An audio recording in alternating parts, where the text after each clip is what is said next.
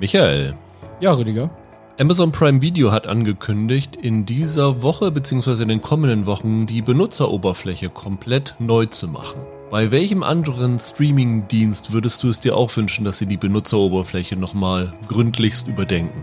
Dass Prime das macht, passt für mich schon, weil die sind mit die schlimmsten gewesen immer. Um ehrlich zu sein, meine liebste Benutzeroberfläche hat Disney Plus. Ich finde, das sieht sehr schön aufgeräumt aus. Meinetwegen könnten die sich alle noch ein bisschen mehr an Disney Plus orientieren. Ich finde Netflix tatsächlich gar nicht so extrem übersichtlich. Und auch Apple ist so ein Geht-so-Fall. Also für mich wäre es schön, wenn sich alle ein bisschen mehr an Disney Plus orientieren. Die, finde ich, machen das am ordentlichsten, am hübschesten. Ja gut, Disney Plus hat natürlich seine sechs Button dran. Ne? Also ja.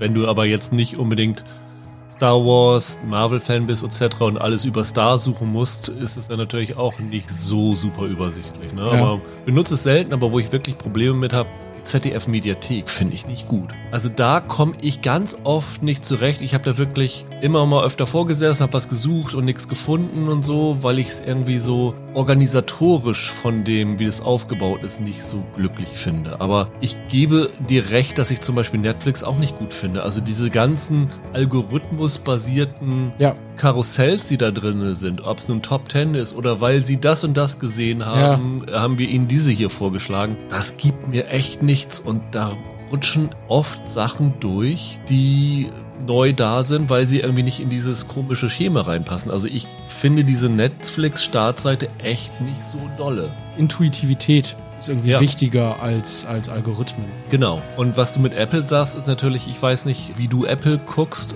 über die normale App oder? Ja, über die App. Weil ich habe es ja auf dem Apple TV und da hast du ja sozusagen Apple so als Homepage für alle möglichen Streaming-Dienste. Das ist eigentlich ganz gut, weil da hast du dann diese ganzen Apps drin und wenn du dann auf Netflix gehst, hast du oben gleich das, was du schon gesehen hast. Hier können sie weiter gucken so. Ja. Also das finde ich gar nicht so schlecht, so als Metasuchmaschine grob, mhm. aber der Service selber ist auch schon verbesserungswürdig. Also ich glaube, wer es schafft, den Streamingdiensten eine vernünftige Benutzeroberfläche vorzuschlagen, der kann richtig Kohle machen.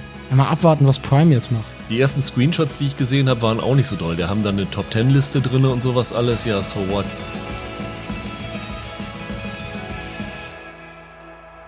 Hallo und herzlich willkommen zu einer neuen Ausgabe von Serienweise. Mein Name ist Rüdiger Meier und ich begrüße ganz herzlich Michael Hille. Ja, sonnenverbrannte Grüße von mir. Ja, wir sitzen hier am Dienstagabend bei grob über 30 Grad draußen und äh, versuchen es hier so angenehm wie möglich zu gestalten, haben viel zu trinken da und äh, wir hoffen, wenn ihr das hier hört am Freitag, dass die Hitzewelle schon durch ist, ihr bei ganz normalen Wetterbedingungen draußen seid und uns zuhört. Denn wir haben diese Woche zwei Serien im Programm, die alle allerdings erst am nächsten Mittwoch bei Disney Plus starten, den 27. Juli. Aber da wir in der nächsten Woche einige große Sachen haben, die am 29. starten, haben wir gedacht, wir ziehen das jetzt schon mal vor, weil so am Freitag jetzt startet nicht so viel Dolles. Und wir haben heute eine Serie im Gepäck, die bei vielen von euch ein kleiner Fanfavorit gewesen ist. Vielleicht auch so ein bisschen durch unser Einwirken, weil wir über die ersten beiden Staffeln sehr, sehr geschwärmt haben. Zweimal, glaube ich, im Podcast. Ja. Das ist Mr. In Between. Die geht jetzt mit der dritten Staffel zu Ende und da müssen wir natürlich noch einmal drüber reden. Das werden wir heute tatsächlich am Anfang machen. Das ist ein bisschen ungewöhnlich, weil man ja mit einer dritten Staffel so ein bisschen Leute vermeintlich ausschließt. Aber die zweite Serie, die wir heute haben, ist ein Neustart, auch bei Disney Plus. Eine Sitcom, die heißt Abbott Elementary. Und weil so beides so Serien sind, wo wir nicht genau wissen, ob wir richtig viel darüber zu erzählen haben, könnte man dann Abbott Elementary noch so eine Diskussion über die Lage der Sitcom-Nation so ein bisschen anschließen. Und dann gibt es am Ende natürlich wieder eine Folge von meinem kleinen Pilot-Quiz das ihr immer lösen könnt, leider da drüben. Ich hoffe, ihr macht da draußen auch mit und ab und zu habt ihr mal wenigstens aufs Falsche getippt. Da habe ich heute wieder zwei Sachen dabei. Auch übrigens zum Thema Sitcom passend. Ah ja. Wenn euch das gefällt, könnt ihr uns natürlich immer eine Mail schreiben an serienweise.web.de. Ihr könnt uns folgen unter Twitter at Serienpodcast. Ihr könnt uns gerne, gerne abonnieren und bewerten, wo immer ihr uns hört. Und ja, lasst uns doch beginnen mit Mr. In Between. Die dritte Staffel, die in Australien schon 2021 zu Ende gegangen ist. Also die Serie ging zu Ende quasi, als sie dann das erste Mal nach Deutschland gekommen ist. Und war ich so ein Ding, das wir alle nicht auf dem Zettel hatten. Ne? Ich glaube, war ich der Erste, der da reingeguckt hat und gesagt gesagt hat, das ist echt ganz gut, schaut da mal rein. Es kann sein, auf jeden Fall haben damals Roland, glaube ich, und du den ersten Podcast Ja, genau. gemacht, als es noch bei Join oder Das Magenta? ist bei Fox Deutschland gestartet. Fox Deutschland Genau. Und lief dann, glaube ich, kurzzeitig bei Sky. Oder es war so an den letzten Zügen von Fox Deutschland, ja. Ah ja, genau. Und dann, als ähm, dann die Serie zu Disney Plus rüberkam und dann ja auch die zweite Staffel damit eingehend veröffentlicht wurde, haben wir dann nochmal drüber geredet. Und ja, das ist irgendwie immer noch ein absoluter Geheimtipp. Ja. Es geht um einen Profikiller namens Ray Shoesmith, der gespielt wird von Scott Ryan, der auch der Schöpfer der Serie ist, basierend auf einem ja, Kurzkinofilm von ihm, The Magician. The Magician. 2005, ja, genau. Genau. Und das hat er ausgearbeitet zu einer Serie. Er hat tatsächlich sämtliche Drehbücher geschrieben, also von der ersten Folge bis zur letzten Folge. Insgesamt gibt's 26 Folgen. Die dritte Staffel hat jetzt nochmal neun Folgen und auch der Regisseur ist bei allen Folgen der gleiche, nämlich Nash Edgerton. Der Bruder von Joel. Korrekt, der Bruder von Joel Edgerton. Das heißt, diese beiden sind das kreative Duo hinter dem Ganzen. Und das Besondere an der Serie war ja ihr ganz eigener Tonfall, ne? Ja, genau. Auch Serienkiller wollen ein gemütliches Privatleben führen. Das war so ein bisschen die Idee dahinter, ne? Ich glaube, damals, als ich euch zugehört habe, hattet ihr das noch irgendwie, da hatte Roland noch gesagt, da ist so ein bisschen was von den Coen-Brüdern drin oder so Tarantino-esk. Aber am Ende ist das auf so eine irgendwie unverschämt coole und beiläufige Art lakonisch. Die erste Staffel war eigentlich eine ganz, ganz schwarzhumorige Comedy. Und dann ist es aber in der zweiten Staffel deutlich ernster und dramatischer geworden. Das ist quasi, als, als wenn du die wenigen komischen Momente bei den Sopranos stärker gewichten würdest. In die Richtung ging das für mich. Das Gefährliche an so einer Serie ist ja immer, wenn du ihn zu unsympathisch machst, verlierst du das Publikum automatisch. Ja, wenn du ihn zu sympathisch machst, kannst du ihn als Profikiller nicht mehr ernst nehmen. Das auch und du verherrlichst natürlich auch so ein bisschen die Taten. Und das ist ein schwieriger Balanceakt, an dem schon viele Serien gescheitert sind. Also eine andere Serie, die es geschafft hat, ist Barry. Ja. Die ist ja tonal noch ein bisschen anders, aber schafft zumindest diese Balance auch. Und das Besondere an dieser Serie ist halt, dass dieser Ray Shoesmith, das ist ein beinharter Typ. Also wenn er seinen Job macht, dann macht er den richtig und hat da auch null Skrupel, zumindest wenn es die richtigen trifft. Also ab und zu mal hat er Gewissensbisse, wenn er das Gefühl hat, das läuft nicht ganz so sauber ab, aber es ist nie so, dass er sagt, das, was ich mache, ist falsch oder so. Also er steht zu dem Job, den er hat. Und andererseits ist er halt aber auch so ein komischer Kauz, aber auch so ein netter Typ. Ne? Also er hat eine junge Tochter. In der dritten Staffel ist sie jetzt zwölf Jahre alt, ist auch die Tochter von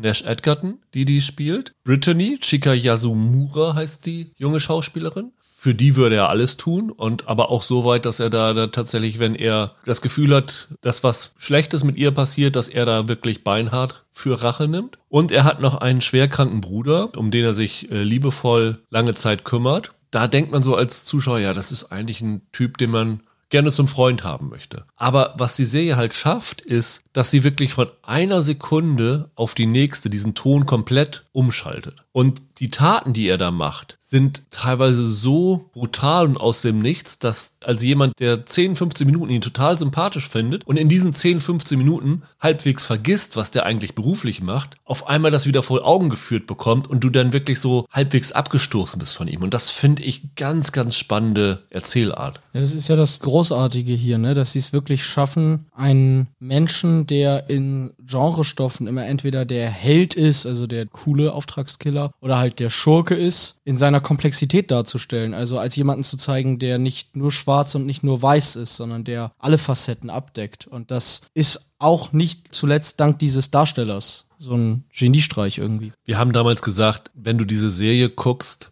kannst du dir nicht vorstellen, dass irgendjemand anders auf der Welt diese Figur hätte spielen können. Und ich glaube, das ist immer noch so festzuhalten. Also die ist wirklich von ihm für sich geschrieben und absolut perfekt besetzt. Das geht einfach nicht anders. Absolut. Die Figur hat ja in dem Sinne ein größeres Vorbild im Serienbereich. Ich weiß gar nicht, ob ich das letztes Mal im Podcast angesprochen hatte. Aber die eine Figur, die so ein bisschen vergleichbar damit ist, ist der Mike Ehrmantraut aus Breaking Bad und Better Call Saul. Der ist tatsächlich vom Typ her sehr ähnlich, nur deutlich älter und hat dadurch ein paar Charakterzüge, die sich eben diesem Alter anpassen. Aber ich finde auch, was ihnen hier wirklich gelingt, ist fast diese Art Bipolarität in dieser Figur auch tonal in die Serie zu transformieren. Also genau wie du sagst, dass du von einem Moment auf den anderen die gesamte atmosphärische Wahrnehmung der Serie quasi um 180 Grad drehst, ohne den Zuschauer dabei je zu verlieren. Und das ist ziemlich beeindruckend. Das Ja. gelingt sehr wenig Serien. Ja, auf jeden Fall. Die dritte Staffel hat ja jetzt neun Folgen und es ist damit genau zwischen der ersten, die sechs Folgen hatte, und der zweiten, die elf Folgen hatte. Wie würdest du sie qualitativ einordnen? Also ich finde, die haben das ganz wunderbar zu Ende gebracht. Das auf jeden Fall. Aber würdest du sagen, es Ja. ist qualitativ ein Abfall, eine Steigerung gegenüber den zweiten? Also die erste fanden wir super, aber wir fanden ja die zweite, glaube ich, hatte noch eine Steigerung, weil sie mehr Tiefe in die Figur reingebracht hat.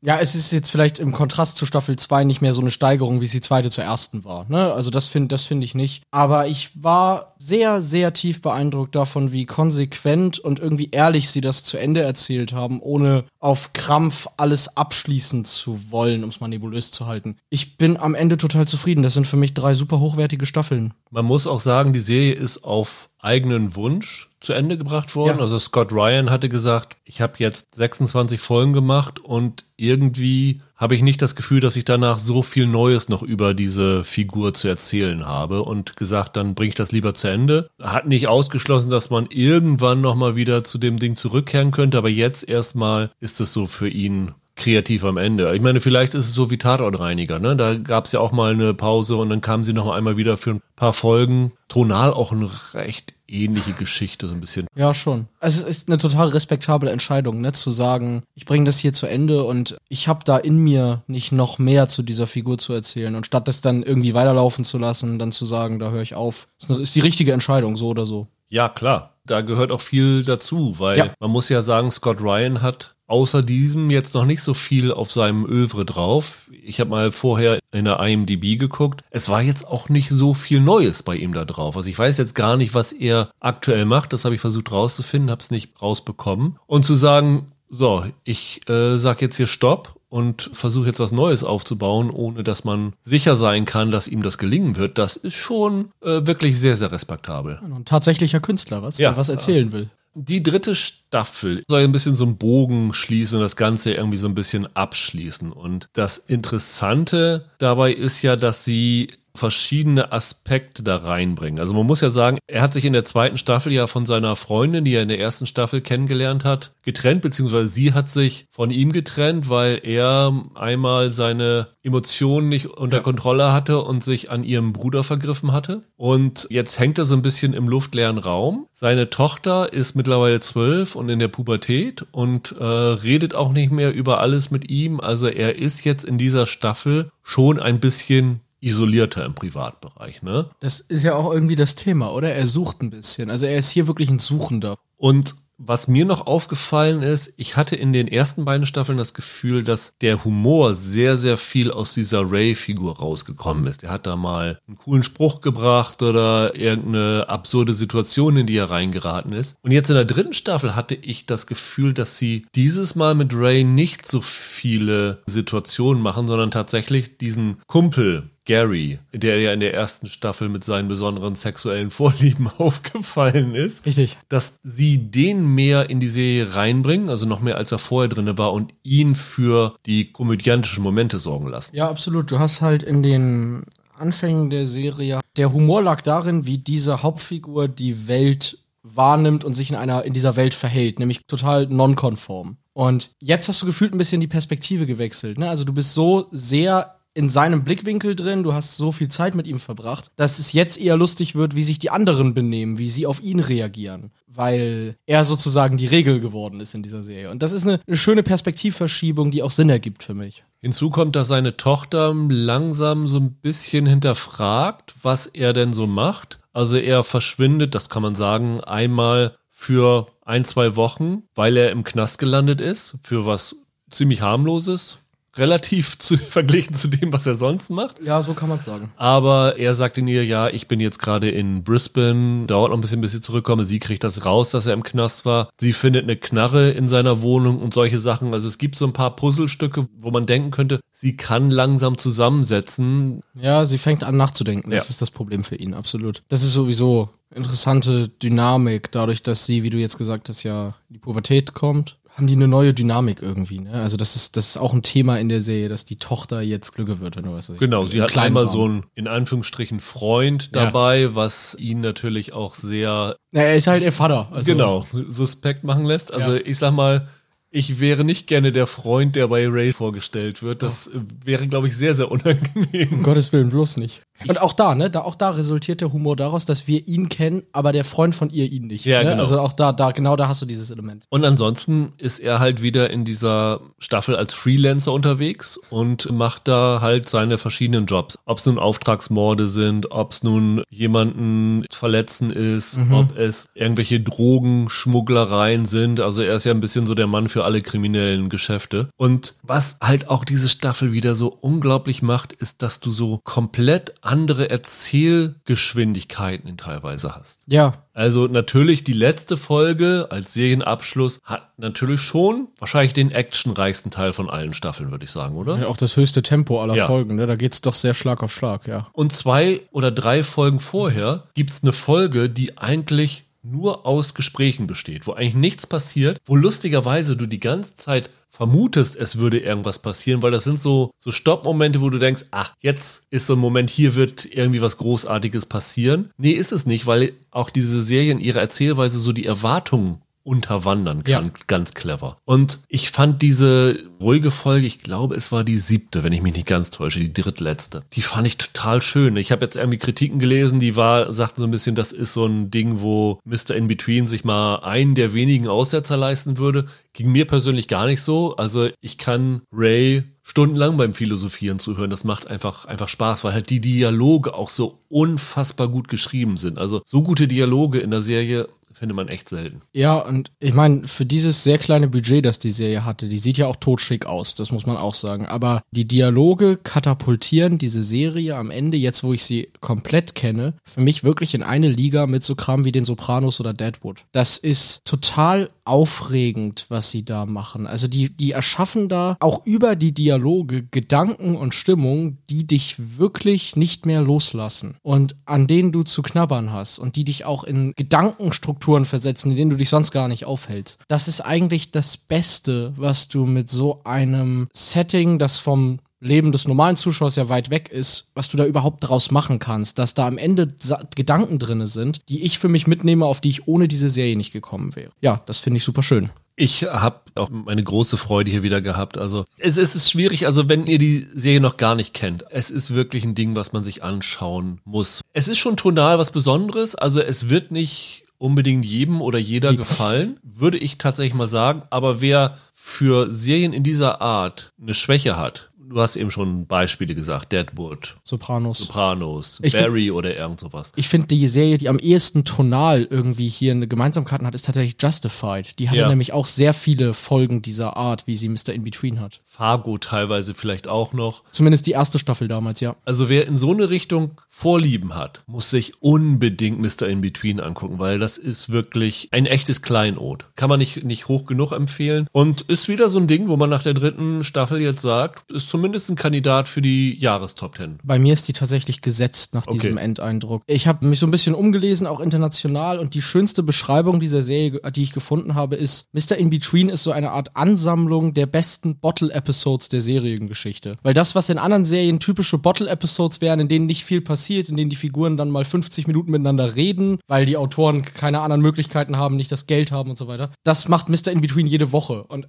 unfassbar, unfassbar gut. Und ich bin super froh, dass Disney Plus das komplett drin hat. Eine Sache, die ich vielleicht als kleine Kritik anführen würde, mhm. weil mir das aufgefallen ist. Du bekommst nicht wirklich ein Gefühl dafür, wie viel Zeit zwischen den einzelnen Folgen vergeht. Und da sind teilweise richtig lange Zeit zwischen, also jetzt nicht Jahre oder so, aber da sind durchaus, die Folge ist zu Ende und die nächste Folge ist, ohne dass du das weißt, mehrere Wochen später. Und das dann erstmal mitzukriegen, hat mich ab und zu mal ein bisschen aus der Bahn geworfen. Das ist tatsächlich irgendwie interessant. Auch da hatte ich gleich als Vergleich, sagen wir mal einfach Breaking Bad damals, wo ich erst in Staffel 5 kapiert habe, dass das Ganze über den Zeitraum von nur einem Jahr spielt obwohl Aaron Paul gefühlt zehn Jahre gealtert ist in der Serie. Hier hast du den umgekehrten Effekt. Hier denkst du zwischendurch, Nanu, wo sind denn die fünf Wochen hin oder so, die jetzt dazwischen passiert sein sollen? Das stimmt, Hat aber, finde ich, in ein, zwei Folgen auch für ein paar interessante Aha-Effekte gesorgt. Aber du hast vollkommen recht, das kann einen ein bisschen irritieren, ja. Man muss sagen, die dritte Staffel spielt jetzt ungefähr ein Jahr nach der zweiten, wenn ich das so richtig Ja. mitbekommen habe. So ne? ungefähr muss das sein.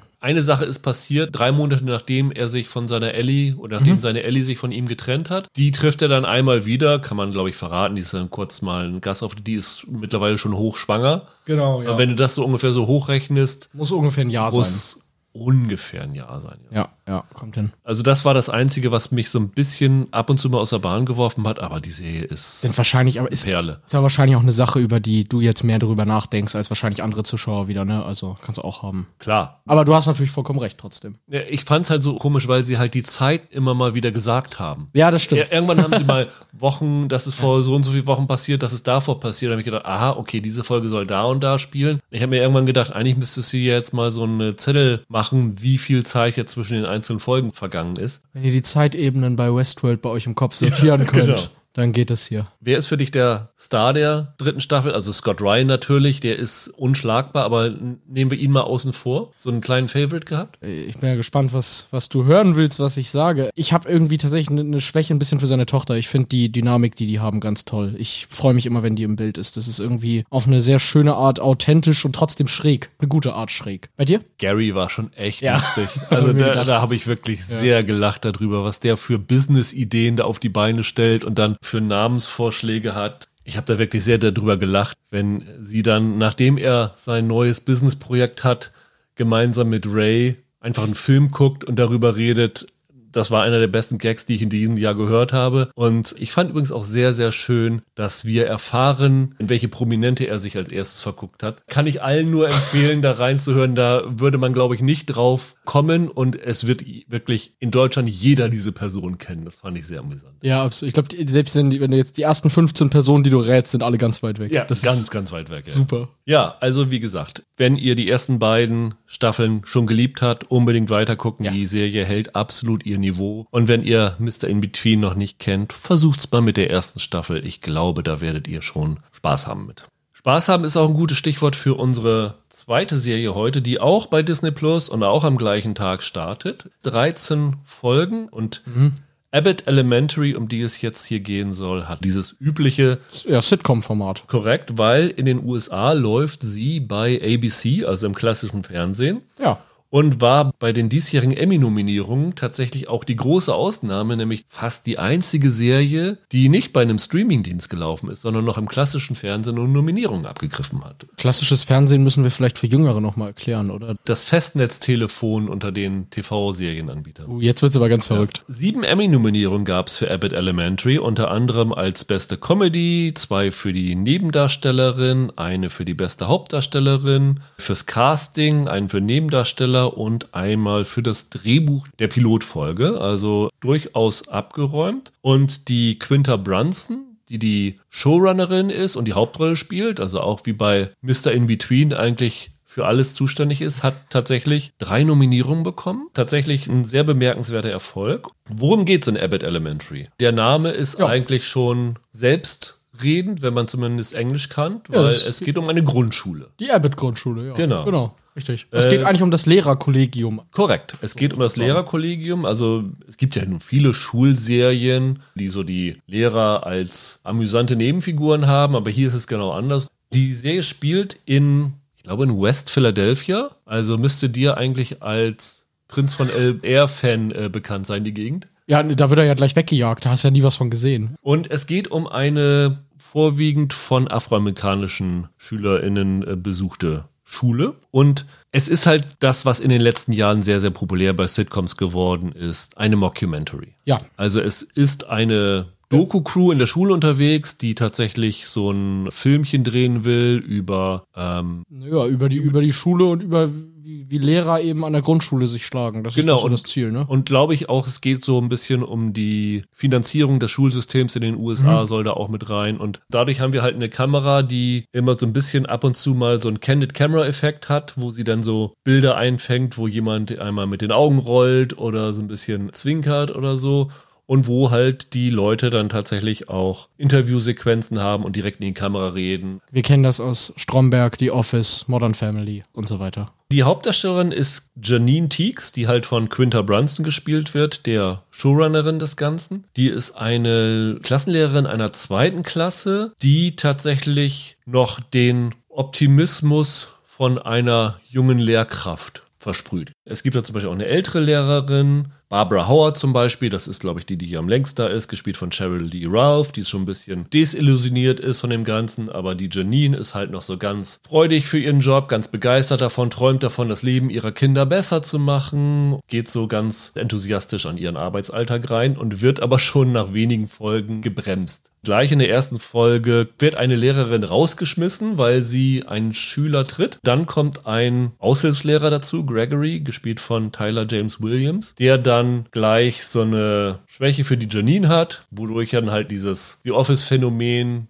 Jim und Pam. Jim und Pam, genau. Will they, das- won't they? Also genau, dieses kommen sie Pärchen, nicht kommen sie zusammen. kommen sie nicht zusammen, drinne reinkommt. Und natürlich gibt es auch noch eine Direktorin, Ava Coleman, gespielt von Janelle James, die leider vollkommen ungeeignet für den Job ist, vollkommen überfordert von dem Ganzen ist. Das Einzige, was sie kann, ist TikTok-Videos drehen. Das ist ihr einziges Talent, was Richtig. in einer der Folgen auch noch zum Tragen kommt. Ja, und viel mehr muss man eigentlich über diese Sitcom dann nicht erzählen. Also jede Folge halt wie immer eine abgeschlossene Folge mit mehr oder weniger lustigen A, B, C-Plots. Und ja, wie hat sie gefallen? Ich habe mich gar nicht vorher damit beschäftigt. War am Anfang sehr erfreut, als Tyler James Williams auftaucht, weil ich hatte so, ich brauchte so ein paar Minuten, bis ich wusste, wer das ist. Da ist mir eingefallen, das ist der Quiz, den alle hassen. Weißt du, aus der, aus der Serie Everybody, Everybody Hates, Hates Quiz. Chris. Habe ich gedacht, ach Mensch, gucke mal. Groß geworden mittlerweile. hatte, ich, hatte ich erst gar nicht auf dem Schirm. Äh, mir hat's gut gefallen. Ich fand's erstaunlich witzig. Gerade die Pilotfolge ist wirklich sehr amüsant. Ich habe da gut gelacht bei. Und bin da nach, ich habe jetzt nur drei Folgen gesehen von diesen 13 Genau, muss man sagen, wir haben tatsächlich nur drei Folgen gesehen. aber ohne, ohne Bauchschmerzen und durchaus mit ein paar sehr guten Lachern. Ist für mich nicht perfekt, können wir gleich drauf eingehen, aber die verbindet ganz gut so, das ist ja eine Workplace-Comedy und die macht das sehr schön, dass es einerseits lustig ist, aber dass es andererseits auch deutliche Kritik übt am US-Bildungssystem. Auf jeden Fall. Ohne dass das jetzt so aufdringlich wäre. Es, ist, es Nee. ergibt sich einfach aus dem Arbeitsplatz, an dem die sind. Ne? Ja, ich meine, es gibt so Sachen, da geht's dann darum, dass sie sich keine Teppiche oder sowas leisten können. Also verschiedene Sachen, die, wo kein Geld dafür da ist. Und dann gucken sie aus dem Fenster und sehen dann halt, wie, der, wie die Stadt das Stadion der Philadelphia Eagles für Millionen renoviert. Das wird dann halt so ein bisschen so nebenbei dann gezeigt, so nach dem Motto, du siehst das und kannst dir das selber zusammenreimen, irgendwas geht da nicht so richtig zusammen. Was ich am interessantesten fand so ein bisschen ist, du gehst in diese Serie rein und denkst im ersten Moment, naja, das ist schon sehr amerikanisch, ne? Es geht um die Unterbezahlung vom Bildungssystem in den USA und so. Aber ist das so weit weg tatsächlich? Genau, das ist nämlich die Sache. Wenn du selber Kinder hast, die schulpflichtig sind oder mit äh, Eltern befreundet bist, die schulpflichtige Kinder haben, dann kriegst du halt mit, dass das gar nicht so weit weg von unserer Welt ist. Und wenn du diese Diskussion mitbekommen hast von der Corona-Zeit, Homeschooling, keine Infrastruktur, um das richtig digitalen Unterricht durchführen zu können, wie lange es gedauert hat, bis Luftfilter organisiert worden sind und so, dann ist das schon in Deutschland auch ein Problem, das man nachvollziehen kann. Also Ja. die Serie hat schon eine gewisse Universalität. Ja, also wir haben in der Familie eine Grundschullehrerin und wenn die so von ihrem Alltag erzählt, so weit weg scheint mir das nicht zu sein. Die Gags zünden hier genauso, weil man halt hier genauso irgendwie einen Bezug dazu hat. Ich hatte auch jede Folge mindestens einen großen Lacher dabei. Ja, ja. Es sind viele Schmunzler dabei und so. Es sind auch viele Szenen dabei, die gar nicht so auf Lacher aufgebaut sind, die aber so die Grundlage legen, dass dann danach halt ein riesengroßer Lacher kommt. Das hat mir wirklich gut gefallen. Und das Besondere ist ja auch, dass du normalerweise bei Sitcoms in den ersten Staffeln oft nicht die besten Staffeln hast. Ja, also Weil du meinst, die finden ihren Ton meistens erst noch. Die finden ihren Ton meistens, du musst erstmal die Figuren kennenlernen, du musst ein bisschen Sympathien für die Figuren gewinnen.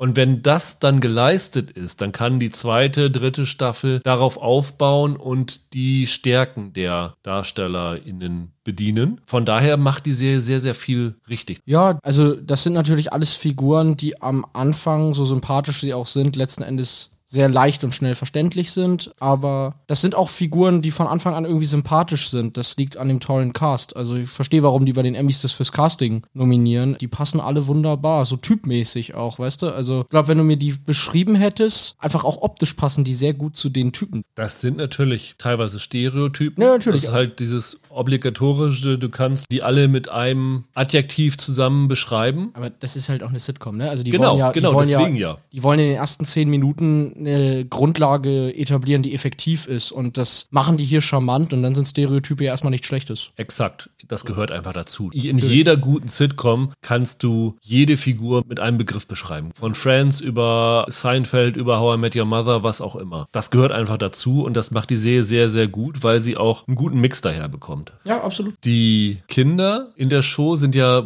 eher so eine Meute. Ab und zu mal dürfen sie dann ihre Szenen haben. Wie fandst du die Gags, die um die Kinder gestrickt worden sind? Die finde ich fast noch lustiger als untereinander. Okay, die Kinder sind natürlich auch näher an deinem Alter als die Erwachsenen, muss man sagen. Oh, na ja. Na, aber die, die haben da ganz guten Mix. Die hätten diese Serie tatsächlich ja auch so machen können, dass sie ausschließlich im Lehrerzimmer spielt. Aber äh, die bringen dadurch eine gute Abwechslung rein. Durch diese, ich sag mal, die Arten Probleme, die Kinder haben, sind ganz andere als die, die Erwachsene im Lehrerzimmer haben. Und das ist ganz amüsant. Ich überlege gerade, Sitcoms, die so auf die Lehrer abzielen, gibt es eigentlich nicht viele. Also zum Beispiel in Deutschland gab es ja andere Eltern. Das ging dann ja eher um Helikoptereltern und andere durchgeknallten Elternstereotypen. Das sind an sich immer die Kinder in der Schule. Ja, der Lehrer ist ja auch keine Sitcom an sich, würde ich sagen. Das ist so ein Dramedy-Mix. Ja, und die ist auch sehr bei den Kindern, in- also Ja. bei den Teenies sind es da ja eher. Von daher ist das dann doch irgendwie noch ein bisschen was Neues. Das fand ich irgendwie ganz schön. Also es war jetzt nicht so, dass ich das Gefühl hatte, ich hätte das alles schon x-mal gesehen, wie du es mittlerweile bei den meisten Sitcoms eigentlich hast. Was mir noch auch richtig gut gefallen hat, so zusätzlich, du hast das ja vorhin gesagt, das ist eine Schule, die überwiegend afroamerikanisch aufgestellt ist. Und in den ersten drei Folgen fand ich es sehr angenehm, dass sämtliche afroamerikanischen Figuren hier einfach da sind und normale Probleme haben, ohne dass ihr Afroamerikaner sein übermäßig im Vordergrund steht. Weißt du, was ich meine? Also, Klar.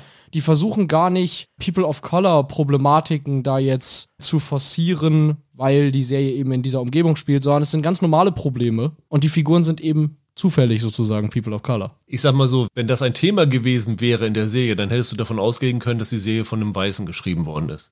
Weil das, das ist Genau das habe ich gemeint, ja. die Quinta Brunson, die dahinter steckt, das ist ja ganz interessant. Ich weiß, hast du ein bisschen über sie gelesen? Gar nicht. Deren Mutter war eine Kindergartenlehrerin. Also die ist schon so ein bisschen in dem Ganzen drinne. Und die Serie hat sie benannt nach ihrer Lieblingslehrerin, Mrs. Abbott. Ach, okay. Und sie hat dann irgendwie erzählt, wie fantastisch die damals gewesen ist, wie sie so einen mitreißenden Unterricht betrieben hat. Und die Serie, die Sitcom, ist so ein bisschen auch eine Ode an Miss Abbott von ihr. Und das fand ich irgendwie so ganz schön. Also ich habe so ein bisschen das Gefühl gehabt, dass die Quinta Brunson sehr von ihrer Schulzeit geprägt worden ist und das jetzt auch so ein bisschen mit der Serie zurückgeben wollte, was ja eigentlich ungewöhnlich ist, weil die meisten ja eher von späteren Lebensphasen geprägt werden als von so einer ja, sechsten, siebten Klasse. Ja, aber ich, ich finde es tatsächlich total schön. Das sind ja super prägende Jahre und ich finde, so wie du das jetzt erzählst, diese Einstellung sehr schön. Also gut, die Grundschule ist bei mir erst fünf Jahre her, aber da sind die Lehrer ja auch noch andere Bezugspersonen für dich als später, ne? Also da haben die ja auch noch fast so eine erzieherische Funktion noch nebenbei. Es ist eine schöne, schöne Einstellung und die Serie zeigt Grundschullehrer, die ja sich auch viel Mist anhören dürfen generell,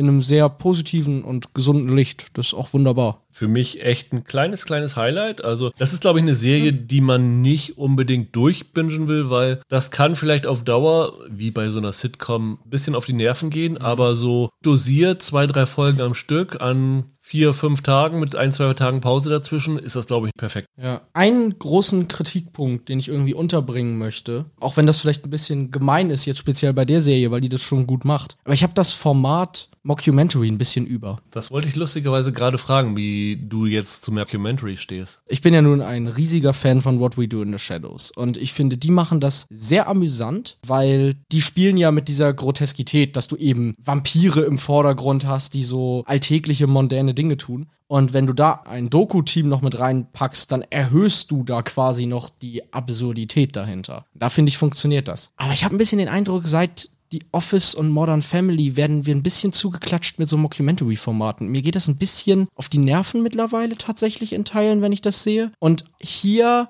muss ich sagen, führt es bei mir halt auch dazu, dass ich dann zum Beispiel bei dieser Will Day, Won't Day Romanze, die sie gleich zu Beginn aufbauen, sofort dachte, ah, da haben wir die Jim und Pam Nummer jetzt. Ja, klar. Und es ist trotzdem, möchte ich betonen, hier gut gemacht, sympathisch und alles. Aber ein bisschen habe ich es ehrlich gesagt über. Und mir gibt es nicht mehr so viel wie vielleicht noch vor ein paar Jahren. Hast du viele von diesen Mockumentaries gesehen? Ich habe zumindest immer reingeguckt, ja. Also ich habe Modern Family komplett gesehen. Ich habe ein bisschen von The Office gesehen. Ich habe Parks and Recreation habe ich jetzt so erst in den letzten Jahren kennengelernt. Von daher habe ich noch nicht so Overkill bei Mockumentary. Also mir hat das tatsächlich ganz gut gefallen. Wobei ich habe jetzt äh, vor kurzem, das startet ja jetzt auch nächste Woche, ist das glaube ich sogar auch am Mittwoch, ne? Die dritte Staffel von High School Musical. Ja, genau. Die, die hat ja auch so einen Mockumentary-Aspekt. Da ging es mir auch auf den Senkel.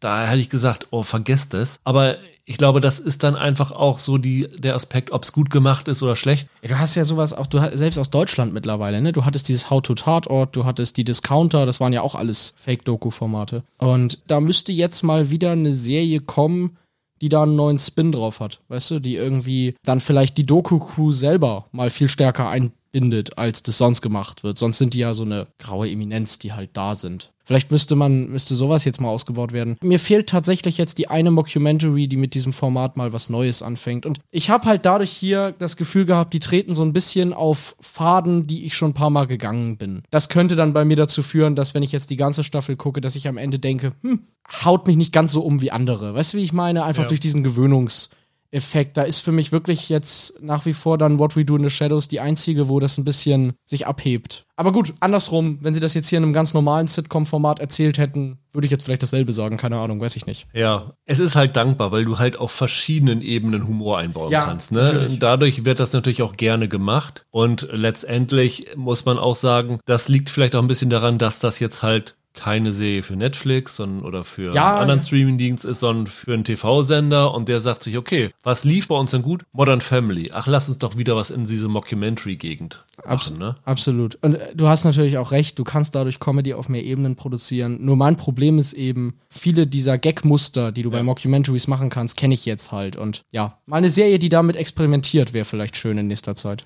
Aber ich finde es toll, letztendlich, was die Quinta Brunson daraus gemacht hat. Mhm. Und äh, die ist ja bis jetzt meistens als Schauspielerin in Erscheinung getreten. Ja. Sie ist jetzt übrigens als Oprah Winfrey im Weird Al Jankovic Biopic gecastet worden. Finde ich irgendwie eine oh. sehr lustige Besetzung. Okay. Aber ich würde mir tatsächlich wünschen, dass sie danach noch mehr Chancen bekommt. Also warum sollte nicht Quinta Brunson zur Chuck Lorre der 2020er werden, die dann halt drei, vier Serien anstoßen kann und die dann in gute Hände weitergeben kann. Sehr gerne. Also ich würde auch sagen, guckt da gerne mal rein, wenn euch eigentlich alles, was wir eben genannt haben, von Modern Family über die Office, keine Ahnung, bis, was hattest du gesagt, Parks and Recreation. Ja. Wenn euch sowas liegt, dann guckt da mal rein und auch so. Es ist ja schnell geguckt, mal so eine Folge und wenn das was für euch ist, prima. Auf jeden Fall. Und es ist auch, wenn ich mir jetzt so die Emmy-Nominierung angucke, eine von zwei halbwegs traditionellen Sitcoms, die da im dem Comedy-Bereich nominiert sind. Ne? Wenn du guckst, Barry ist auch keine Sitcom. Das ist, haben wir eben im Verlauf zum von Mr. In Between gesagt, eher was Düsteres. Curb Your Enthusiasm ist ja so halb dokumentarisch, aber jetzt nicht Mockumentary-mäßig. Hacks, auch keine klassische Sitcom. Only Murders in the Building ebenso wenig. Ted Lasso geht eigentlich auch in eine andere Richtung. Mrs. Maisel sowieso. Und das Einzige, was noch so ein bisschen ist, ist What We Do in the Shadows, die ja auch diesen Mockumentary-Aspekt hat, ne? Genau, ja. Von daher muss man sagen, so ein bisschen diese klassische Sitcom gehört ein wenig zu einer aussterbenden Art, oder? Schon. Ich frage mich ein bisschen, woran das liegt. Wenn ich an das denke, was ich im Sitcom-Bereich aus den 2000ern und 2010ern erinnere, habe ich den Eindruck, dann liegt das daran, weil viele dieser Sitcoms heute so nicht mehr in Produktion gehen. Und ehrlich gesagt, bei den meisten, was ich kenne, auch glücklicherweise. Eben einfach von den, von den Themen her, ne? Also so eine Figur wie, keine Ahnung, Barney Stinson oder Charlie Harper oder so würdest du heute so wahrscheinlich nicht mehr machen. Das ist, glaube ich, ein Aspekt dahinter, oder? Auf jeden Fall. Und das ist äh, vielleicht noch was, ein kurzer Rückgriff zu Abbott Elementary, was natürlich hier auch ziemlich klasse ist, weil du halt solche Figuren nicht mit reinbringen kannst und sie es trotzdem schaffen, lustige Figuren zu machen, die so ein bisschen so Eigenarten haben, wo es halt funktioniert, was zum mhm. Beispiel How I Met Your Father ja nicht so richtig geschafft hat. Was ich halt aber nicht verstehe, ist so eine Serie wie Abbott Elementary. Ja. Die ist ja nicht teuer. Nee Warum beauftragt Netflix nicht sowas? Wenn du dir anguckst, Netflix ist immer im Gespräch bei den Limited Series Emmys, bei den Drama Emmys, aber ich glaube, für eine Comedy-Serie, also für die beste Comedy-Serie, hat Netflix bisher noch keine Nominierung. Da fragt man sich wirklich, warum schafft es Netflix nicht, einfache, günstige Comedies zu produzieren? Es ist mir immer, immer ein Rätsel. Kann es nicht auch sein, dass da vielleicht das Interesse einfach tatsächlich geringer dran ist?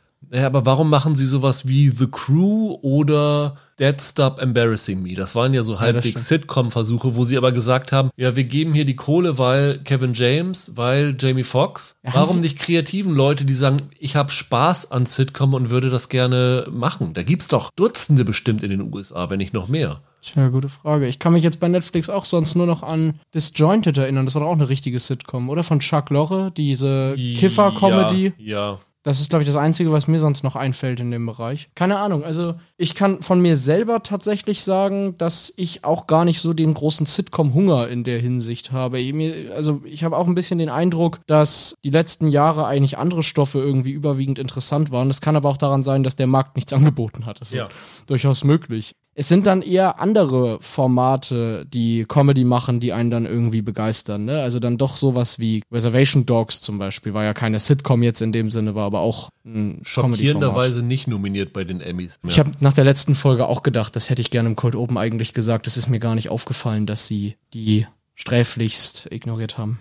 Es ist wirklich die Frage, woran das so ein bisschen liegt. Ne? Also ob das Interesse nicht da ist. Das, was ich eben gesagt habe, dass Sitcoms heute vielleicht schwieriger zu machen sind, weil, die, weil vielen Machern nur diese peinlichen Gags von früher einfallen. Das kann der Grund ja eigentlich auch nicht sein, weil dann würde Netflix ja sowas wie The Crew gar nicht in Auftrag geben. Eben. Das ist ja exakt das. Das, das ist ja nur, also nur aus dieser Art Gags besteht Ja. das ja nur. Und ich meine, die Streamingdienste überbieten sich mit Rahmen. Millionenofferten für die Streamingrechte von Friends, von Seinfeld, von The Office, von Parks and Recreation, von diesen klassischen Sitcoms. Und ich frage mich dann immer, versucht's doch selber. Für das Geld, was Amazon für Herr der Ringe rauswirft. Wie viele Sitcom-Versuche könnten sie dafür machen? Ich glaube, du Zum kannst Beispiel. allein aus dem Budget, das Chris Pratt für Terminal List bekommen hat, kannst du wahrscheinlich so. drei Sitcoms machen. Ich glaube, drei reicht äh, da nicht mal.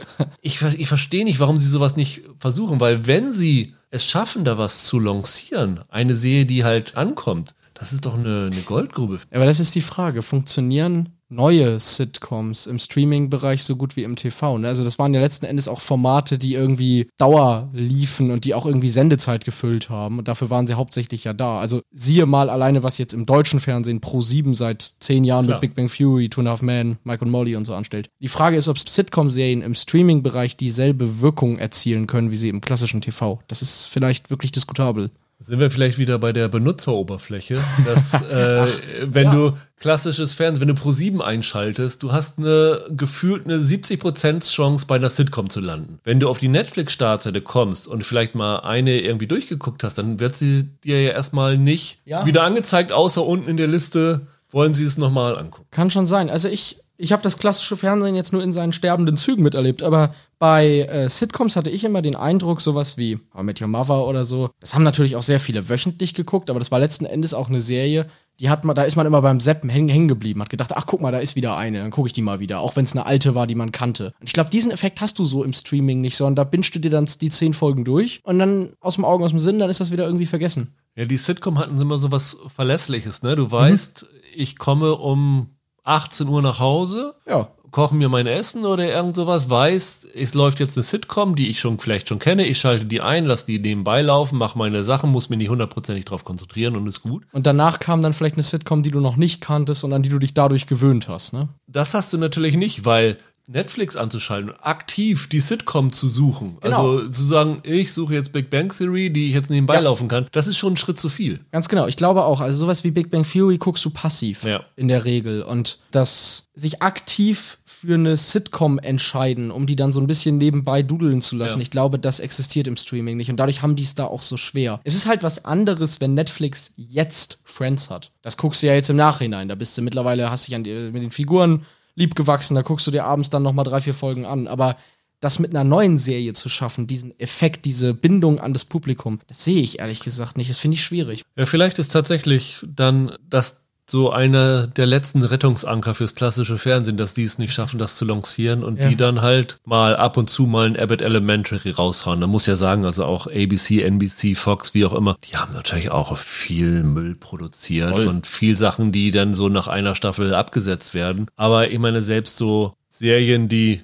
qualitativ nicht so doll sind wie Last Man Standing oder so, das lief über, was waren es, neun oder zehn Staffeln. Ja. Das ist natürlich auch finanziell ein Erfolg für die Sender gewesen, auch wenn es qualitativ nicht so dolle ist. Also vielleicht wird es dann auch so bleiben, dass Sitcoms weiterhin im klassischen Fernsehen zu finden sein werden. Warum nicht? Aber wäre ja ganz schön, wenn jetzt so, also so eine kleine Liebeserklärung an die Sitcoms, ne, wenn die Leute, die jetzt zuhören, dadurch mal Abbott Elementary sich mal ansehen. Weil das ist dann eine der wenigen gelungenen Sitcoms aus den letzten Jahren, ne? Ja, auf jeden Fall von den klassischen, definitiv. Und von daher auch schön, dass das dann jetzt auch wieder bei Disney Plus drin ist, finde ich. Die haben irgendwie, die haben immer die richtig gute Sachen da durch die ganzen IBC und, und Hulu und diese ganzen anderen Dienste da in Ja. den USA. Ist ganz schön. Guck da mal rein. Dann bleibt mir nur noch übrig, ein weiteres Mal zu versuchen, dir einen falschen Piloten unterzujubeln, Michael. Ja. Welcher von diesen beiden Piloten, Michael, ist real ein Pilotfilm gewesen und welchen davon habe ich mir ausgedacht? Ja. Es sind zwei Sitcom-Vorschläge aus dem Jahr 2010 mit einem der drei Amigos in der Hauptrolle. Du kennst die drei Amigos, ne? Ja, kenne ich. Der erste Pilot heißt Carmen, also Carmen, ja. Und hat in der Hauptrolle Chevy Chase. Ja. Chevy Chase spielt einen von allen gehassten Gebrauchtwagenverkäufer namens Gabriel, der alle davon überzeugen will, dass er eigentlich dann doch ein ganz netter Typ mit hehren Motiven ist. Das ist das Erste. Der zweite Pilot heißt Taxman, also auch wieder hier nicht Tex wie Texas, sondern Tex wie Steuer. Ja. Hat in der Hauptrolle Martin Short. Martin Short spielt den von allen gehassten Steuerfahnder Michael, der allen beweisen will, dass er ein netter Typ mit hehren Motiven ist. Ich bin froh, dass beides nie gemacht wurde. Ich bin sehr froh, dass es Ja, beides nicht eins gibt. ist ja ein Pilot geworden, aber es ist nicht in Serie gegangen. Ja, ist gut so. Klingt, klingt beides nach nix. K-Man mit Chevy Chase. Carmen. Carmen. Carmen mit Chevy Chase als Gebrauchtwagenverkäufer Ja. oder Taxman mit Martin Short als Steuerfahnder. Tja, keine Ahnung. Also 2010 waren Short und Chase jetzt ja nun beide nicht gerade auf dem Höhepunkt. An sich finde ich das Taxman-Ding, irgendwie kann ich mir das eher vorstellen. Andersrum, der Chase war immer so verzweifelt auf der Suche nach neuen Projekten. ich nehme mal das Carmen. Yes! Ah, okay. Yes! Dann ist Taxman richtig. Taxman ist richtig, tatsächlich. Okay, okay. Also Martin Short, ich habe tatsächlich geguckt, der hat sehr, sehr viel zu der Zeit gedreht. Also der war in vielen, vielen Serien dabei. Der war sehr viel in, in TV aktiv Okay. und äh, hat da tatsächlich einen Pilot gehabt. Der war gar nicht so schlecht besetzt. Ist für Fox gedreht worden mit äh, Judy Greer, David Crumholtz und Orlando Jones. Inszeniert worden ist der Pilot, die Pilotfolge von Fred Savage, der ja aus Princess Bride. Genau, aus Princess Bride und Wunderbare Jahre. Und äh, produziert worden von Ron Howard. Also ziemlich gucke. große Namen dahinter. Okay. Die Martin Short-Figur wurde in den Vorabmeldungen mit der Alec Baldwin-Figur aus 30 Rock verglichen. Also das schien so ein bisschen daran angelehnt zu sein. Und die Prämisse des Ganzen ist, dass eine ehemalige Sekretärin einer renommierten Bank, ich glaube von Morgan Stanley, das ist die Judy Greer-Figur, Ja. Spitzname The Terminator zum IRS, also zu den Steuerfahndern, stößt in Fresno. Und halt Martin Short ist ihr Supervisor und äh, verzweifelt. Ich habe geguckt, ob es zu finden ist online. Ist leider einer der wenigen, die man nirgendwo finden kann. Gibt nur so die Berichte, Martin Short wurde gecastet, das ging damals durch die Presse. Ja. Aber das Ding ist halt gedreht worden und nach einer Folge dann eingestellt worden. Klingt noch besser als der Chevy Chase Unsinn, den du dir dann ja ausgedacht hast, aber braucht kein Mensch. Wobei ich sagen muss, Judy Greer finde ich ja ganz gut. Okay, und das hieß dann der, Taxman. wollten Taxman, nennen. Klingt genau. ja auch schon nach einer mega guten Comedy, wenn Ja. du das Steuermann nennst. Aber zeigt halt auch wieder, dass bei Sitcom es sehr, sehr schwierig ist, die zu landen. In der nächsten Woche, Michael, äh, sehen wir uns wieder und wir sprechen über die zweite Staffel von The Flight Attendant, Jawohl. Paper Girls, Ja. die Ja. neue Prime-Serie, die immer angepriesen wird als Amazons Versuch, Stranger Things zu kopieren. Und Surface, die im Deutschen jetzt einen anderen Titel hat schon, die ich gar nicht mehr weiß. Werden wir euch aber nächste Woche erzählen, denn dann geht es auch darüber. Und außer Michael sind auf jeden Fall im Podcast auch Holger und Roland dabei. Bis dahin, habt ein schönes Wochenende, bleibt gesund, macht's gut, ciao, ciao. Macht's gut. Tschüss.